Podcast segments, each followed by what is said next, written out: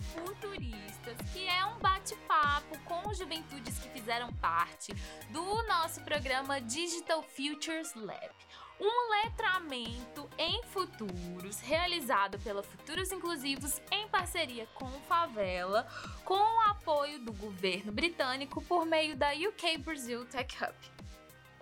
Meu nome é Tati Silva, eu sou uma mulher negra de pele mais clara, cabelos na altura do ombro. Tô aqui toda de preto, com uma blusão de frio, porque aqui em Belo Horizonte deve estar tá fazendo menos de 15 graus nesse dia dessa gravação. E uma blusa estampada, coloridinha aqui, com estampas de bananas. E neste episódio, a gente vai falar um pouco mais sobre uma dimensão que é abordada no projeto, que se chama Rede de Futuros. E entender o que, que pensam as lideranças jovens do nosso país que estão se mobilizando aí, mobilizando outros grupos e outras pessoas, unindo forças em busca de um futuro melhor nas áreas sociais, ambientais, políticas e econômicas. Bora bater esse papo?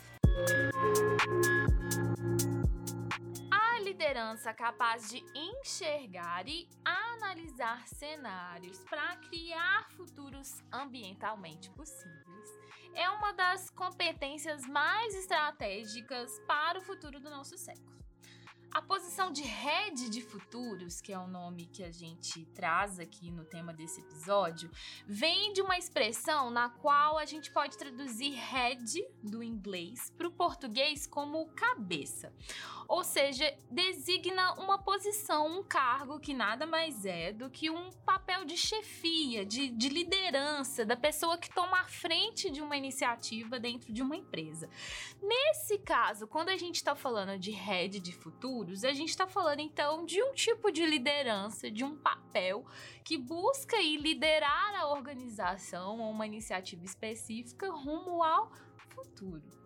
Se tornar um head de futuros envolve aceitar o compromisso de pensar futuros possíveis para todas as esferas da sociedade. Então, considerando aspectos que são aí muito marcantes do momento que a gente vive hoje, como que a gente quer construir uma realidade aí que seja melhor, viável e ambientalmente possível para todo mundo. Quem acompanha notícias e redes sociais certamente tem notado ao longo dos anos uma forte movimentação de lideranças jovens que tem encontrado no ativismo, e especialmente no ativismo ambiental e social, o caminho para a mudança de cenários futuros para toda a humanidade. O relatório de comunicação global, feito em 2020 pela Universidade do Sul da Califórnia, uma das melhores do mundo nessa temática, revela alguns dados interessantes sobre o perfil desses ativistas para o futuro. Ou melhor dizendo, da nova ativista do futuro.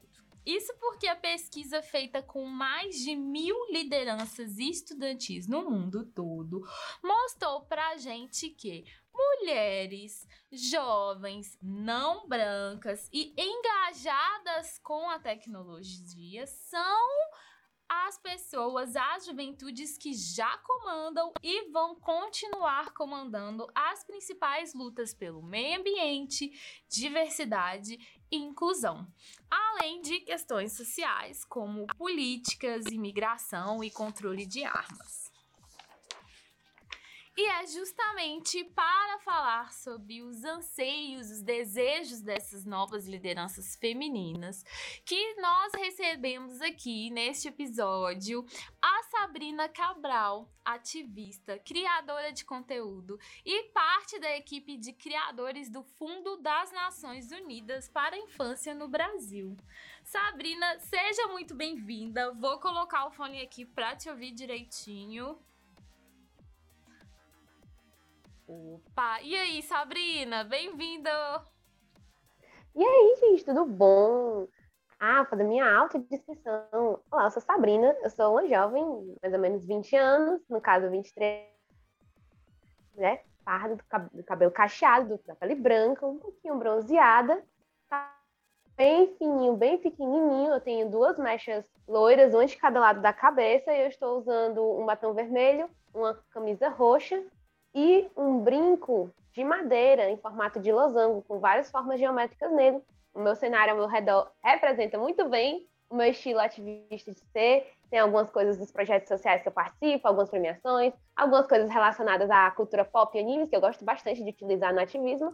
E aí a gente vai ter uma conversa muito massa sobre essa questão da liderança jovem, né? Que a gente vem desenvolvendo aqui no virtual e também no presencial. Ah, maravilhosa. Sabrina, antes da gente começar a nossa conversa, eu queria que você se apresentasse para o pessoal, falando um pouquinho sobre você, sobre né, os, seus, os seus trabalhos, o que, que você desenvolve atualmente. Bom, a minha vida tem estado bastante badalada, porque eu acabei de voltar de um. Na verdade, eu ainda estou no processo de um programa aqui na minha cidade, em que eu fiz um intercâmbio social para a cidade de Manaus. É, então, eu sou intercambista do programa Liderança Jovem em Fortaleza, que é uma iniciativa da Prefeitura de Fortaleza, assim como várias outras iniciativas pela qual participei. Eu sou bolsista do programa Bolsa Jovem, também da Prefeitura de Fortaleza, que dá o aporte financeiro e social para jovens protagonistas da cidade, onde eu vivo, aqui no Ceará. Além de estar engajada como voluntária né, no Unicef, sou líder de voluntariado e também faço parte da equipe de criadores de conteúdo dentro do programa TMJ Unicef, sou líder estadual dentro do movimento brasileiro pelo Dia da Juventude, Dia Internacional da Juventude das Nações Unidas, o movimento YD Brasil, e estou aí dentro de vários grupos como United People Global, pelo, pelo desenvolvimento de lideranças sustentável, também estou dentro do Digital Future Labs e dentro de outros movimentos aqui na cidade de Fortaleza, como o programa Cuca Ambiental, no qual a gente faz várias iniciativas voltadas para o despertar da juventude para questões sustentáveis. Então, estou fazendo várias coisas enquanto estou na minha graduação de engenharia civil, pensando um pouquinho mais na perspectiva de mitigar os problemas que a engenharia traz para o meio ambiente e trazer essa perspectiva principalmente para juventudes que estão nos coletivos minorizados. Gente, Sabrina, agenda disputadíssima. Muito obrigada por conversar com a gente. Meu Deus! Yeah. Arrasou! Sabrina, essa nova geração né, de lideranças ativistas que encabeçam a construção de novos futuros tem se mostrado muito preparada mesmo para lutar pelas causas que, né, que tocam é, no mundo de hoje, assim, principalmente em grandes conferências mundiais pelo planeta. Acho que é legal quando a gente fala novas lideranças, porque essa presença digital está muito forte no trabalho de vocês, né? Se a gente for pensar um ativismo ambiental ou social, historicamente, a gente tem uma mudança muito grande com essa transformação tecnológica. Mas aí no cenário de hoje, como que você enxerga esse anseio de mudança entre as juventudes com qual você tem contato, principalmente com uma iniciativa que você lidera, né, que é a Ruma? Exatamente. É, dentro da Ruma, eu tenho trabalhado nos últimos meses atrás de, de financiamento, porque algo que eu vejo das juventudes anseio de trabalhar também vem acompanhado de uma aflição de não ter um aporte, de não ter uma orientação, de não ter um recurso, porque trabalhar com ativismo, muitas pessoas acham que é, é um voluntariado, é algo que a gente faz por, por amor, e não, a gente também precisa pagar conta, ativista paga conta, paga boleto, gente. Hoje, felizmente, né, eu posso viver do ativismo, algumas coisas que eu faço, eu não preciso procurar um trabalho formal, CLT ou um estágio para poder me, me, me sustentar, eu, eu vivo sozinha hoje, né, e pensar nessa perspectiva é algo que, que, traz aflição. E muitas pessoas, às vezes, deixam de ingressar no ativismo, na liderança social, no protagonismo juvenil, por acharem que não tem perspectiva de geração de renda. E algumas áreas, como, por exemplo, a economia criativa, a economia solidária, que foi algo que eu tive bastante contato, a economia solidária lá na parte de Manaus, principalmente para comunidades tradicionais como é, as indígenas e as ribeirinhas, elas geram uma renda grande elas geram um, uma integração entre a comunidade e um senso de pertencimento e empoderamento que os jovens estão se apossando muito. Esse orgulho de ser parte de um coletivo, esse orgulho de ser parte de alguém considerado uma minoria e levar isso para é, frente como um debate, como algo que não para inspirar as pessoas que, que estão no poder, mas sim para que elas vejam que existe algo errado. Porque muitas vezes é, os jovens eles são vistos como inspiração. Ah, um jovem negro, ele tá lá falando sobre a sua história e a pessoa que ela é branca, que ela, que ela é privilegiada, ela vê, nossa, sua história é inspiradora, vou me inspirar para ser uma pessoa melhor. E não, as histórias das pessoas, elas não estão aqui para serem servirem de inspiração para quem é a opressão, elas estão aqui para que a opressão veja que ela é opressora e que a gente vai lutar para que esses coletivos estejam em visibilidade. Então, acho que é, é um anseio da juventude hoje que está se envolvendo no ativismo digital e presencial, é isso. E o ativismo digital veio muito forte da, da situação de pandemia, que a gente não podia sair de casa. Inclusive, perdi várias habilidades sociais que eu havia desenvolvido ao longo dos três anos na universidade. Sim, eu tenho algumas dificuldades, apesar de estar no ativismo, de palestrar e trabalhar com isso, eu tenho diversas dificuldades de integração social eu tenho um diagnóstico de superdatação, que é algo que é, as minhas habilidades de comunicação são muito boas, mas as minhas habilidades sociais são quase nulas e isso me dificulta muito. Então, é, essas, essas questões psicológicas, as patologias também que a gente desenvolve dentro do ativismo, tudo isso tem que ser levado em conta quando você quer ingressar nisso. E muitos dos ativistas desenvolvem ansiedade, depressão, até a chamada eco-ansiedade para os ativistas que trabalham com a questão climática, né? Que é pensar enquanto o planeta está desesperado por ajuda e que não, ela não está chegando, e a gente desenvolve várias, hum, várias chamadas as crises e surtos, porque a gente não consegue enxergar uma solução. Então, é uma situação complicada, mas que às vezes traz grandes resultados, como poder inspirar outras pessoas. Ver pessoas que não teriam acesso se não fosse a gente, e que elas se inspiram na gente, e que a gente consegue dar uma qualidade de vida, ou uma melhoria de renda, ou um, um, um mínimo fio de esperança para aquela pessoa conseguir ingressar, nem que seja na universidade, na escola, permanecer naquele espaço e se sentir acolhida e amada. Isso é, é muito sobre o ativismo, é um misto de sentimentos. E conta um pouquinho para a gente sobre o seu trabalho na Ruma. A Ruma é o quê? É um coletivo que você idealizou a partir dessas perspectivas? nesse momento a Ruma ela está pensando em ser está, está dividida entre tornar-se um coletivo, um instituto ou um modelo de negócio, porque existe essa possibilidade. E como a área do ativismo para a geração de renda aqui no Brasil é algo que está se tornando novo, né? A gente está nessa perspectiva de estudo. A gente quer muito que as lideranças tenham uma provisão de renda, um suporte, um apoio, enquanto elas desenvolvem. Então, a Ruma hoje, ela foca em levar essas, essas pessoas que estão dentro do, do início da carreira de mobilização social, de ativismo, ou aquelas que já estão desenvolvidas, para um espaço em que elas vejam que elas não estão sozinhas na região Nordeste, porque muito da, da liderança do ativismo vem das regiões do Sul e do Sudeste, e geralmente quem está nos espaços de tomada de decisão, nesses fóruns internacionais que você citou, como por exemplo o COP e outras coisas, são pessoas que geralmente é, não estão dentro da luta, elas estão ali porque faz parte da graduação, ou porque é legal ter uma viagem internacional no currículo, ou porque quer, quer turistar enquanto está fazendo isso, e acaba tirando o espaço de pessoas que são, por exemplo, ativistas do Sul e do Sudeste, e ainda mais das pessoas que são do Nordeste e mais ainda do Norte, que precisam de mais visibilidade. Porque a gente sabe que grande parte dos recursos estão no Norte e no Nordeste. Então, por que, que a gente não tem uma atenção especial para os ativistas dessas regiões, para os mobilizadores sociais, para os protagonistas juvenis dessas regiões, para que eles possam falar sobre a questão ambiental e social nesses espaços? Para que a gente tenha uma maior preservação da biodiversidade dentro do Brasil, já que ela está localizada nessas regiões? Por que, que a gente não tem uma maior cooperação entre as regiões, uma integração maior e uma diminuição da visão xenofóbica sobre as nossas regiões? Então, a gente trabalha muito essas questões e depois dessa, desse intercâmbio em Manaus, dessa troca com a região norte, eu voltei com muitas perspectivas de, de treinar né, articuladores. A gente está nessa fase de criação do no programa de treinamento para articuladores para que a gente consiga ter mais braços, mãos e cabeças pensantes é, acerca dessas temáticas. Ótimo. Você já tem, então, uma experiência nessa trajetória do ativismo, sendo uma liderança jovem. É, o que, que você poderia detalhar ou enumerar como vantagens e desafios sobre ter esse papel fortemente ativo em causas que você acredita, nas causas que você atua? Eu já comecei falando um pouco sobre isso, né? E assim, de vantagens que eu vejo, para mim hoje, é poder gerar ainda para mim, eu consegui ter esse, esse planejamento de carreira, esse, esse desenrolar de perspectivas, e elas vieram muito da minha trajetória dentro da universidade.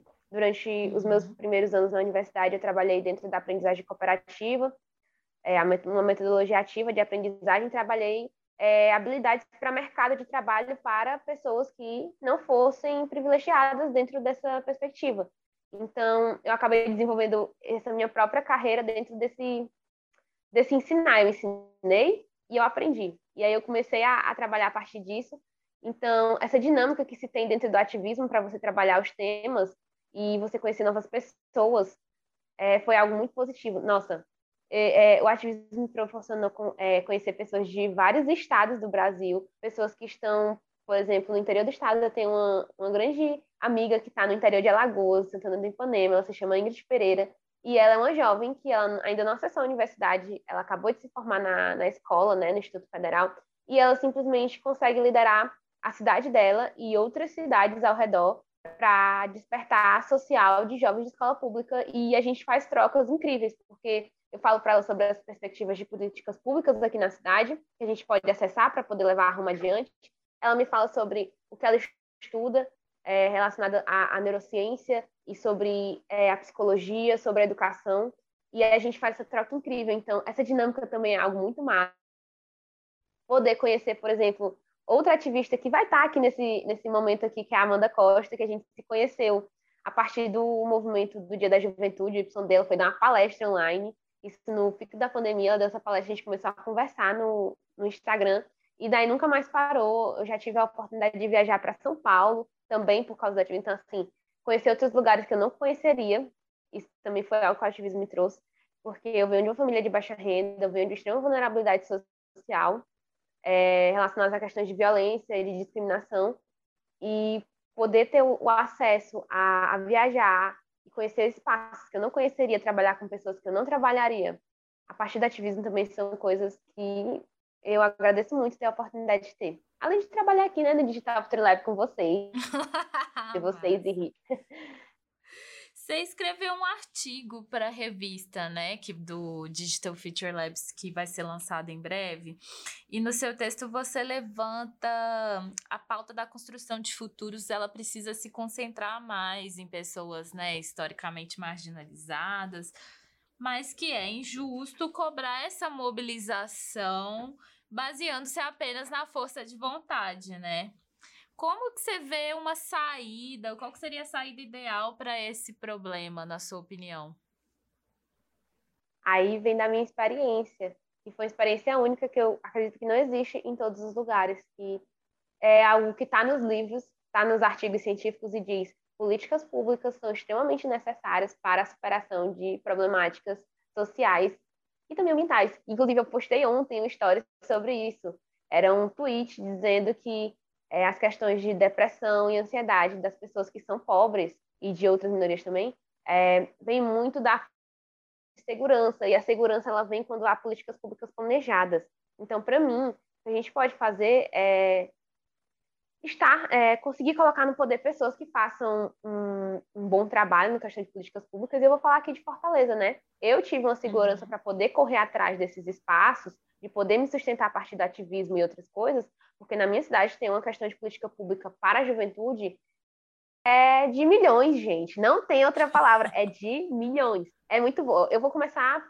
Não tem nem por onde começar, porque eu já comecei falando sobre isso. Eu sou bolsista do programa Bolsa Jovem aqui, que é um programa de Fortaleza que ele dá uma renda para mais de 2 mil jovens da cidade que trabalham com protagonismo juvenil nos territórios marginalizados. Eu estou trabalhando aqui no PC a nível nacional. Tem gente trabalhando é, em outros, como por exemplo, Serve Luz, temos, tem os bolsistas no Serve Luz, que é um bairro que fica na praia e é extremamente é, vulnerável por causa da especulação imobiliária onde ele fica, fica perto da indústria também, então é extremamente vulnerável com várias questões e tem bolsistas lá fazendo um trabalho de protagonismo juvenil e levantando mobilização dentro da, é, dentro da comunidade. Já tem o bairro Bom Jardim, que é conhecido também por ter extrema vulnerabilidade, tem bolsistas lá trabalhando questões de economia solidária e criativo, é, a parte criativa. Já o bairro de Anguru Sul tem outros bolsistas trabalhando questões de educação social e a Serrinha também. Então, olha que coisa incrível, não só a gente trabalhar como voluntário, né, dentro das associações, coletivos, dentro da internet, ou nossos artesanatos, nossos conteúdos, os nossos, os nossos produtos, a gente tem um apoio da prefeitura, além de oferecer atendimento psicológico para os bolsistas. Existe dentro das, das instituições de juventude um atendimento psicológico. E além disso, dessa bolsa existe a Rede Cuca, que Cuca são os centros urbanos aqui, que são construídos nas periferias, para acolher os jovens com educação, atendimento psicossocial, editais com geração de renda, é, e principalmente a, investimento agora na economia criativa, porque Fortaleza ganhou o título de cidade criativa na Unesco, e aí a cidade vem investindo na economia criativa é, dentro desses centros de juventude e fora deles, a partir dos institutos, né? E que eles têm, tem o Instituto Cuca, que administra a Rede Cuca, tem o Instituto Juventude de Inovação, que foi responsável pelo meu intercâmbio em Manaus, que foi uma política pública de juventude também, foi um projeto feito pela prefeitura, e várias outras questões. Tem a escola de designers, a escola de programadores, teve a escola de moda recentemente inaugurada, o intercâmbio social Liderança Jovem Fortaleza, que levou jovens não só para Manaus, mas para Recife, São Paulo, Rio de Janeiro e Campo Grande, para poder a gente desenvolver é, questões de inovação social, ferramentas de, de inovação social, para poder a gente voltar para as comunidades mais potentes, para poder a gente fazer mais transformação. Então, olha só esse ecossistema de oportunidades. Eu adoro chamar de ecossistema, que é uma coisa viva, porque quando uma pessoa entra, ela começa chamando outra e outra, e aquilo cresce e se desenvolve e vai se administrando, se autogerindo e vira um grande ecossistema, assim como a gente tem, né, na biologia, a gente tem um ecossistema de oportunidades. E aqui em Fortaleza o negócio é bem quente. Nesse ecossistema que você faz parte, você observa uma, uma boa articulação, por exemplo, das políticas públicas com setor, iniciativa privada, empresas, outras organizações? Você acha que está sendo um, vamos dizer assim, um estímulo mais da parte do governo mesmo? Como é que você está olhando para essa articulação entre os diversos setores, assim, para impulsionar o ativismo jovem?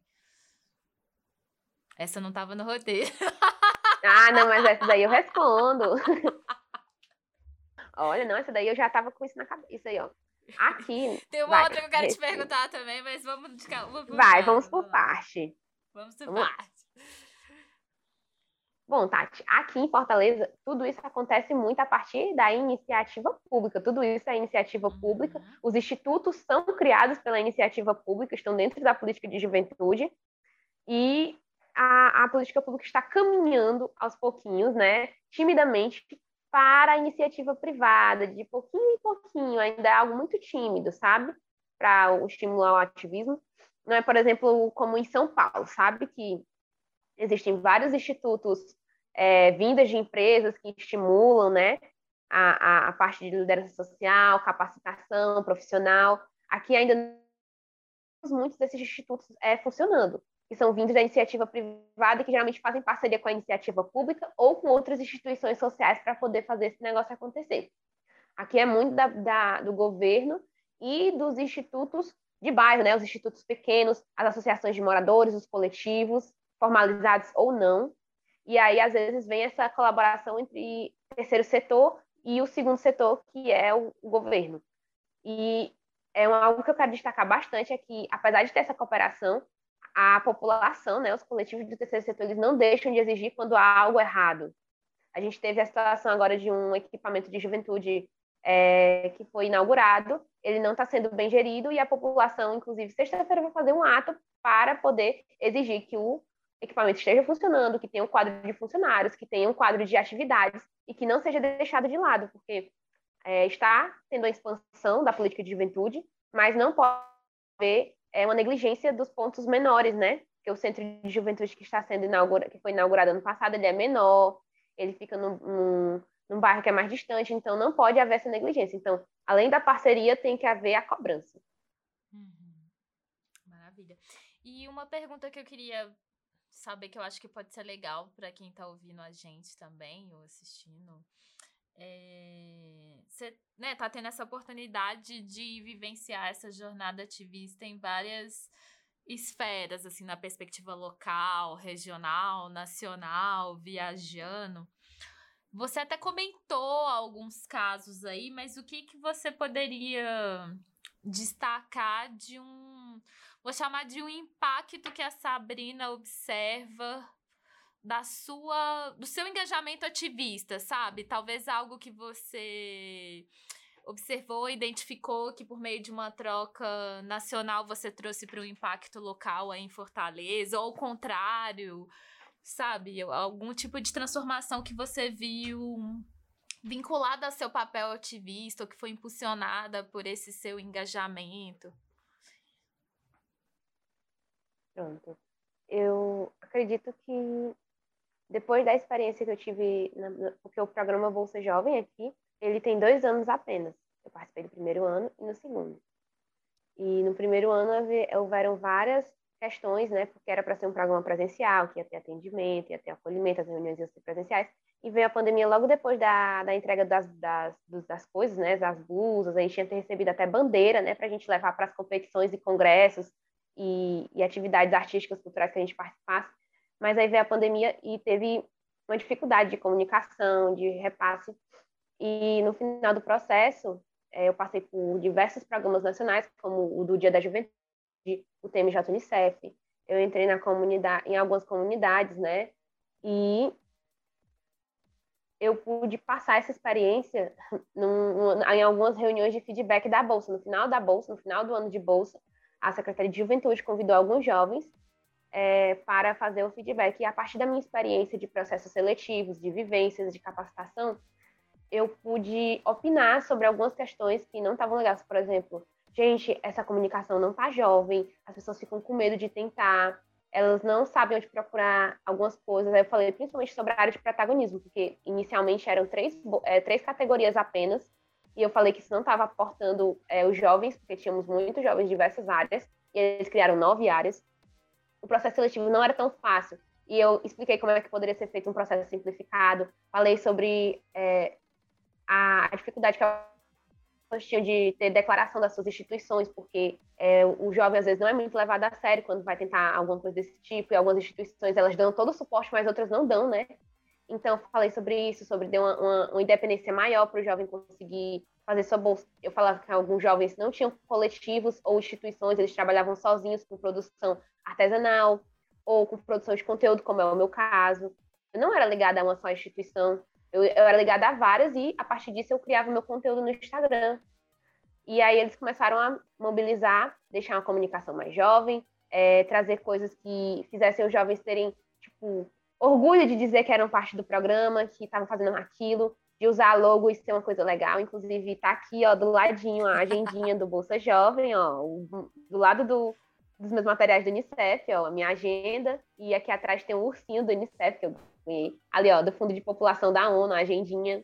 O meu mangá número um de Boku no Hero, que eu comprei na minha viagem em São Paulo, foi tudo, e a minha bandaninha do Naruto, tem que ter as referências sim. então, ter esse, essa experiência nacional e internacional e depois trazer aqui para Fortaleza para melhorar os processos organizacionais foi algo que eu fiquei surpresa. Eles ouviram, eles acolheram e junto comigo e outros jovens, eles criaram um processo mais amigável para a juventude conseguir se inserir nesse programa de bolsas e ter acesso a uma renda. Legal, você teve um papel estratégico, então, em aproximar uma política pública das juventudes, né? Se apropriarem mesmo. Sabrina, por fim, estamos chegando na reta final do nosso bate-papo. Ah. É um assunto que a gente poderia navegar aí por horas. Ah, mas vai ficar aqui sei. falando por horas, né, meu filho? Né? Não falta é treta nesse mundo pra gente tentar resolver, socorro. Mas, por fim, que conselho você daria para outros jovens que atuam aí como lideranças de iniciativas ou projetos ou que têm esse desejo de desenvolver esse perfil de liderança e sair revolucionando o mundo aí? Assim, eu ia dar a dica de não desistir, mas aí para desistir a gente tem que ter recurso, a gente tem que ter apoio. E eu tive apoio da Prefeitura de Fortaleza, né? Eu tive apoio de outras instituições. E muitos jovens que estão em outras cidades não vão ter isso. Então, assim, o que eu te digo é, é o que a perspectiva da Ruma tem, de coletividade, de procurar outras pessoas que estejam trabalhando com você, mesmo que no início você encontre só pessoas que sejam de São Paulo, porque é típico, gente, a gente só encontra gente de São Paulo, vai procurar qualquer coisa. Ah, de, é, coisas para cachos. Eu procurando blogueiras aqui do Nordeste, nunca acho. Achei uma outro dia desse, mas todas são de São Paulo, Rio de Janeiro, Floripa, enfim é, procura e se junta com essas pessoas e faz esse corre, não se cobra tanto. Eu sei que é difícil a gente não se cobrar. Eu sou virginiana, tipo um. Se você acredita nessas coisas, eu não acredito, mas. Virginiana, tipo um. é uma categoria. E NFJ. É NFJ, gente, protagonista. Então você já viu, né? Toda perfeccionista. Se você acredita nessas coisas, ó, tá aí como é que é o meu perfil, né? Extremamente exigente comigo mesmo. Então, não seja tão exigente consigo mesmo, principalmente para sua saúde mental. E o ativismo e o trabalho é massa, você pode unir os dois para você ganhar uma renda, gerar é, o seu, o seu corre, levar lá seus boletos para pagar. Mas o importante é você também tirar um, um momento de afeto, de autocuidado. E ontem, inclusive no meu Instagram, estava falando ontem sobre isso e vou continuar falando hoje. Não sei quando vai ser lançado esse podcast, mas depois eu posso botar nos fixados. A gente estava debatendo sobre como lideranças periféricas de grupos minorizados, eles a deixarem suas identidades durante esses dois meses de intercâmbio, eu percebi que os dois anos de pandemia levaram muito de mim. Eu ficava muito triste, muito confusa. Tinha que trabalhar horrores para poder gerar renda para mim, né? Porque a situação estava difícil. Eu deixei muitas coisas de lado, como a arte, a dança, que eu estava morrendo de saudade, eu não tinha onde praticar, e agora eu tenho, né? Tem um centro de juventude novo bem perto da minha casa, uh, que inaugurou quando eu viajei. Então, vou ter esse espaço de novo. Então, não deixem de fazer o resgate das suas identidades sejam as identidades coletivas ou individuais. Se você gosta de ler, se você gosta de desenhar, se você gosta de sair para correr, se você gosta de ir para festa, não deixe de fazer esse resgate da sua identidade. Não vire somente o seu trabalho. Apesar de que hoje o meu trabalho ele define muito do que eu sou, eu não posso ser só o meu trabalho, eu não posso só levar o ativismo nas costas, porque isso é um trabalho muito duro e como eu falei mais cedo, a Tati também trouxe isso. A gente não tem a obrigação de ensinar as pessoas, a gente tem que exigir nossos direitos, mas a gente também precisa descansar. O militante precisa descansar, gente. Cuidem da saúde esteja mental, lá. né? Isso. Essa é e esteja lá das pessoas forte, que entendam né? isso. Nossa, Exatamente. demais. Sabrina, adorei nossa conversa. Muitíssimo obrigada por ter aceitado participar aí dessa série especial dos futuristas. Sensacional a sua jornada e uma visão muito um pensamento muito crítico sobre o que é ser ativista no mundo de hoje, né? Porque eu acho que é legal que a galera consegue ver como é que é a vida real desse rolê todo. Né? Totalmente. Né? Nossa, esse processo de, de sair de casa, de morar sozinha, foi muito doloroso. Eu só consegui sair, inclusive, por apoio das políticas públicas de juventude. Eu tive todo um suporte, porque eu saí em situação de violência doméstica, de abuso sexual. Uhum. E a minha, minha, meu ativismo e minha liderança é muito para isso, para que outras pessoas não passem por isso. É, e quando um jovem ele diz que quer sair de casa, principalmente um jovem ativista, a gente não tem que questionar dizendo família é a única coisa que você tem. Não, você tem a si, você tem outras pessoas, você pode criar o seu processo. Então, ser ativista está exposto a vulnerabilidades, falar sobre essas, essas vulnerabilidades o tempo todo para poder se validar e para poder exigir seus direitos, ah, é um processo que gera muita ansiedade, muito muitos sentimentos, um mix de sentimentos. Então a gente tem que ficar, ó, bem. Se, se der, procurar um atendimento social, né? Aquele psicólogo que tem nas universidades de atendimento gratuito.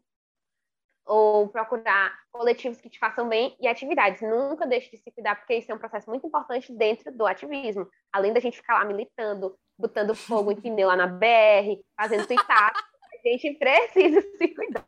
Tá? Não quer, meu filho, aí, ó oito semanas em Manaus fazendo skincare com argila, fazendo a cabelo. Fez muito bem pra mim, ó. Foi quase férias. Ativista plena, maravilhosa. Pessoal, muitíssimo obrigado por terem ouvido, assistido a gente hoje também. Espero que vocês tenham curtido esse bate-papo. Convido vocês a curtirem também os outros episódios já disponíveis dessa série e compartilhar com quem vocês acreditam que faz sentido e isso é atravessado por essa troca. Um grande abraço e até a próxima.